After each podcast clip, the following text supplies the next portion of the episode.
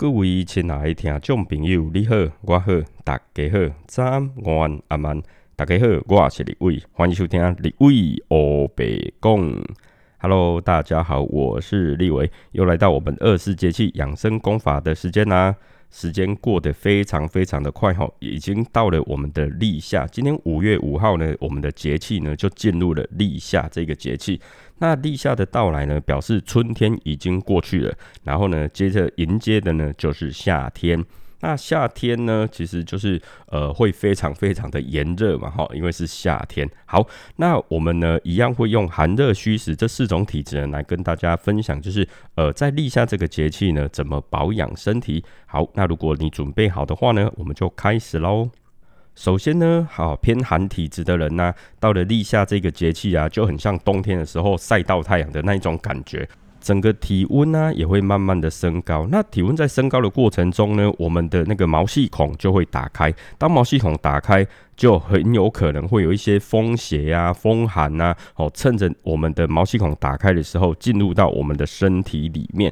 所以在立夏这个节气呢，就反而更容易得到风邪或风寒，因为原因就是我刚刚说的，就是毛细孔打开，好，毛细孔打开。那偏寒体质的人呢，在这个湿气比较重的时候，因为我们在进入夏天开始呢，因为我们三个节气叫谷雨嘛，进入立夏之后，其实慢慢的啊雨水会比较偏多一点，所以呢，整个的一个气温呢也会比较湿湿热热的感觉，哦，所以呢，在立夏这个节气呢，我们的一些湿邪啦，哈，湿气啦会更重。那偏寒体质的人，其实在立夏这个节气呢，可以多吃一些生姜。好，可以多吃生姜，因为啊，生姜它在夏天的时候呢，它有帮助我们，呃，就是有兴奋啊，哦，甚至有排汗、降温、提神的一个作用，而且可以缓解疲劳啊、乏力啊、厌食啊，哦，或是失眠、腹胀等等的一个状况。而且生姜它还可以健脾，好，可以增进我们的食欲。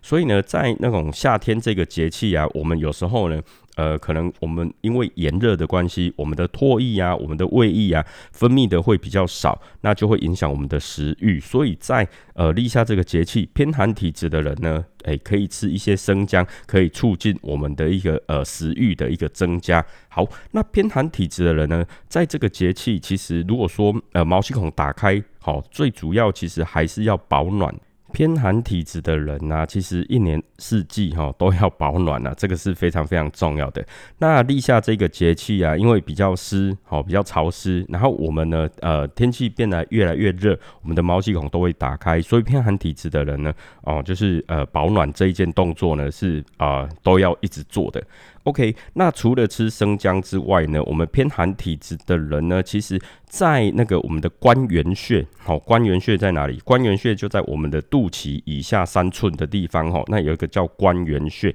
好，开关的关，好，一元两元的元，好，关元穴。那这个关元穴呢，在立夏这个节气呢，刚好是我们做一些呃，就是温热，哈，或是艾灸，你可以请呃附近的中医师啦，好，请他帮你做一个艾灸的部分，好，就可以灸。哪里灸我们的关元穴？因为呢，偏寒体质的呢，在这个立夏这个前后几天呢，哈。做艾灸呢，好可以就是温补元阳，然后补肾助肝，而且可以调养胃气，然后去除一些湿邪的一个部分。那我们呃之前有跟大家分享过了哈，就是阳气呢在中医里面又叫胃阳，或是叫胃气。胃就是保卫的胃，那这个胃气呢，它会在我们人体的周围，所以呢，它可以发分布在我们的肌里呀。好，就是我们的周围，所以它可以保护人体，好禁止一些外邪入侵。那偏寒体质的人呢，本来就是身体比较阳气不足嘛，哦，所以呢，诶，做一些这个是我们的关元穴，好来做艾灸，其实是非常非常好的。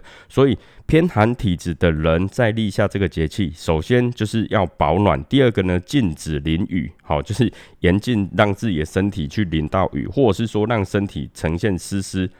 呃的一个状况，好，这样子的话比较容易会有一些外邪入侵，好，所以偏寒体质的人要注意，在立夏这个节气呢，哦，要好好的就是让身体呢，啊，尽量呈现干燥，然后呢，记得穿一些薄外套，让自己能够保暖，哈，保暖。那这个保暖呢，而不是为了要穿很厚重的衣服，而是为了防止我们的一些外邪入侵，好，OK，好，那这是偏寒体质的人要注意的地方。那接下来呢，就是我们偏热体质啦。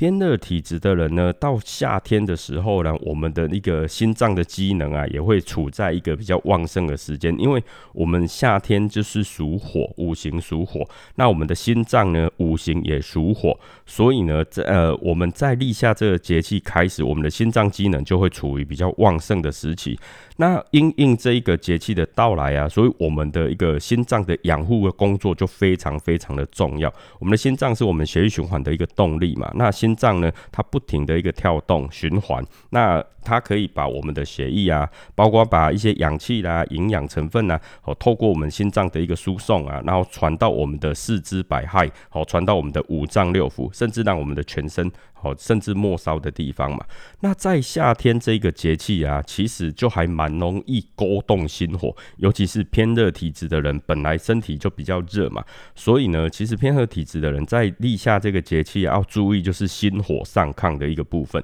那心火上亢呢，比较容易会有一些心烦啊、气躁啊，甚至会有一些啊比较失眠啊，或者是就是呃口腔会有一些啊异味啦，或是有有口腔溃烂的一个状况。好。所以啊，偏热体质的人呢，在立夏这个节气，可以多吃一些莲子心，哦，比较苦味的东西啊。它扣一米干哈，那莲子心呢？它可以，其实这个苦味呢，它可以增强我们的体质，哦，增强体质。偏热体质的人才适合哦，偏虚偏寒的千万不要吃哦。好，好，那偏热体质的人可以多吃一些莲子心，比如说用莲子心去泡泡茶啦，哦，莲子心去入一些哦，入一些茶，或是说入一些菜啊，都可以哈，就可以喝一些莲心茶啦等等，来做一个清心火的一个动作哈，清火的一个部分。好。那偏热体质的人呢，除了好喝那个呃莲子心，好莲子心的莲心茶之外呢，当然哈还有一个穴道，哈一个穴道叫做极泉穴。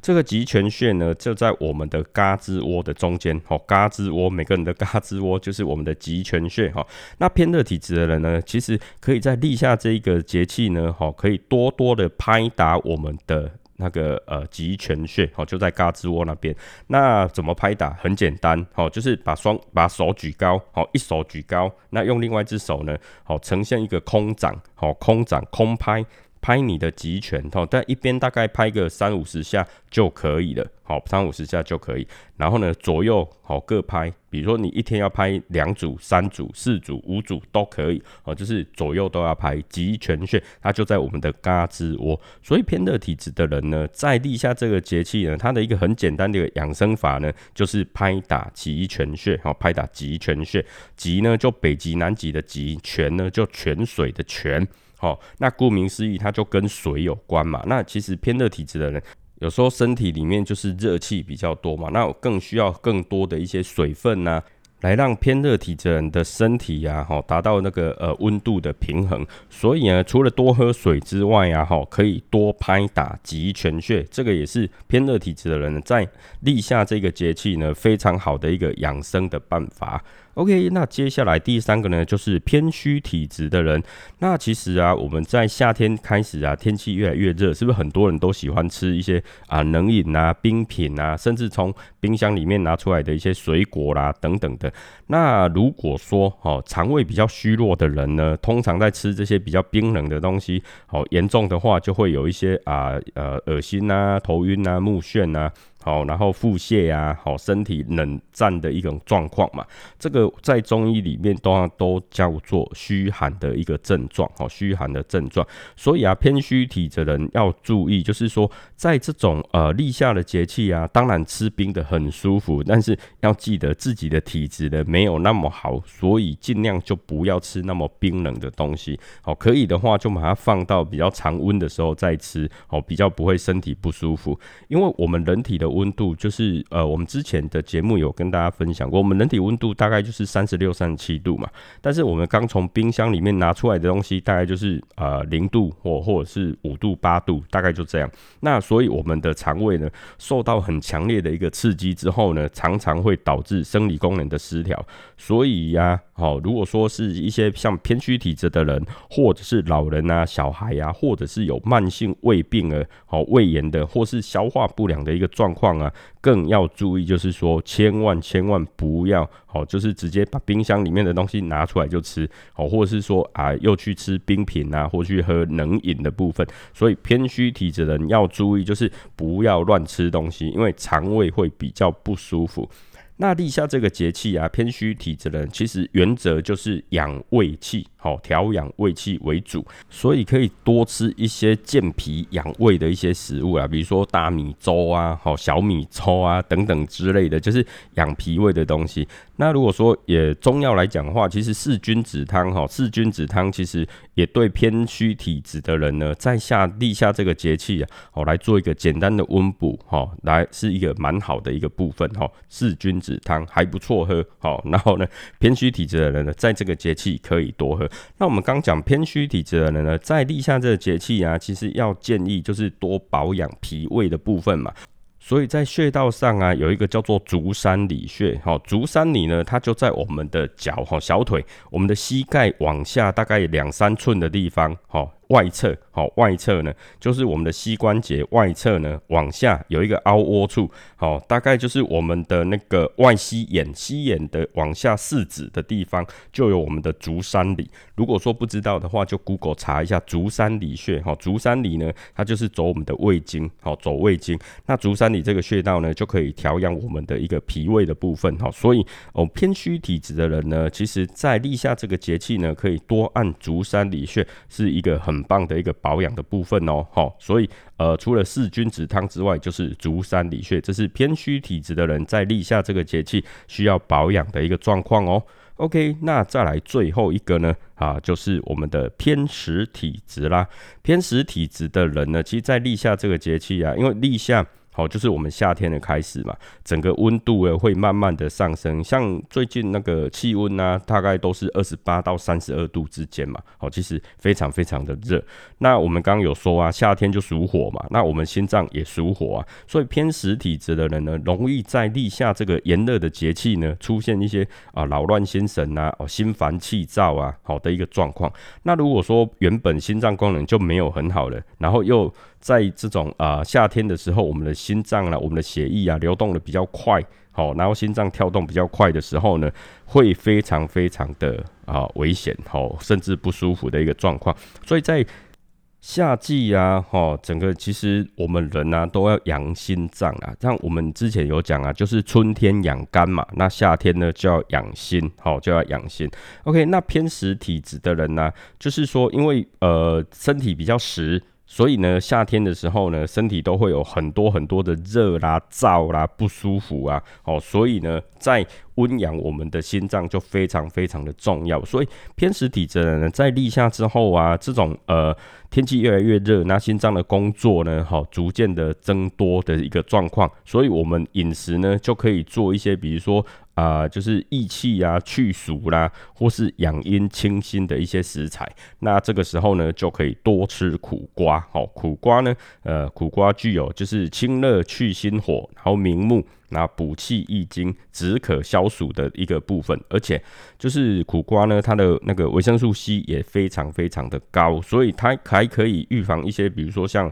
坏血病啊，或是说。动脉啊，那个粥样硬化啦，哈，等等的一部分，它可以具有保护心脏的一个功能啊。那而且苦瓜又有脂肪杀手的一个美称，哈，脂肪杀手。所以呢，想要减肥的话呢，记得可以多吃苦瓜。而且苦瓜呢，它还可以降血糖啊，降血脂啊，然后。那个呃，就是预防骨质疏松嘛，好，然后调节我们的内分泌系统啊，而且它的一个抗氧化的一个部分啊，抗菌的部分都非常的好，甚至可以提高我们人体的一个免疫力的一个部分。所以啊，其实偏食体质的人呢，可以多吃苦瓜。那呃，其实偏热体质的人也蛮适合的啦，哈。所以呢，苦瓜呢是立夏之后呢，偏食啊、偏热体质的人呢，都可以多食用的一个食物。那呃偏食体质的人呢，其实我们会建议啊，很简单的养生法呢，其实就是睡子午觉。好，什么叫睡子午觉呢？子午觉就是子时的时候要睡觉，午时的时候要也是要小小休息一下。好，就是子午觉。那子时是什么时候？子时就是晚上的十一点到凌晨的一点。那午时呢，就是中午的十一点到下午的一点。好，就是子午时呢，如果说都能够好好的睡一下。哦，睡一下。那午时有很多人就是在吃饭或什么的吧。其实小小的休息个十五分钟、二十分钟，其实都是非常好的哈。所以偏食体质的人呢，在立夏这个节气，因为我们的心火哦相对就是旺盛嘛，那。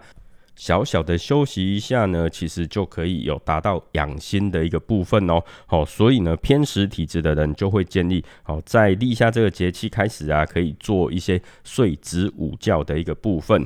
好的，以上呢就是我们呢立夏这个节气，我们寒热虚实这四种体质的很简单、很简单的一个养生功法，不知道你学会了吗？如果说你忘记的话呢，啊，记得再回去多听几次哈，就好好把它记下来。那如果说你想要知道就是更多哈二四节气啊，比如说它的一些习俗啦，或是一些有趣的东西呀，哦，或者是说立夏呢到底有什么食材，或是有什么食物可以买的呢？诶，大家都可以。到那个吴俊士哈，吴俊士这个节目呢，就可以收听，就是二十四节气的一个啊速解生活，他会。啊，他们的节目里面呢，会跟大家介绍很多跟二十四节气的一个民俗的一个部分哦，而且呢，他们会在里面介绍，就是很多的食材啊，哦，很多的一些好吃的东西哦，就在吴俊士里面，大家都可以过去收听，因为我们呢有四个好四个 podcast 节目呢在做串联，所以像立伟这边呢就是二十四节气养生功法，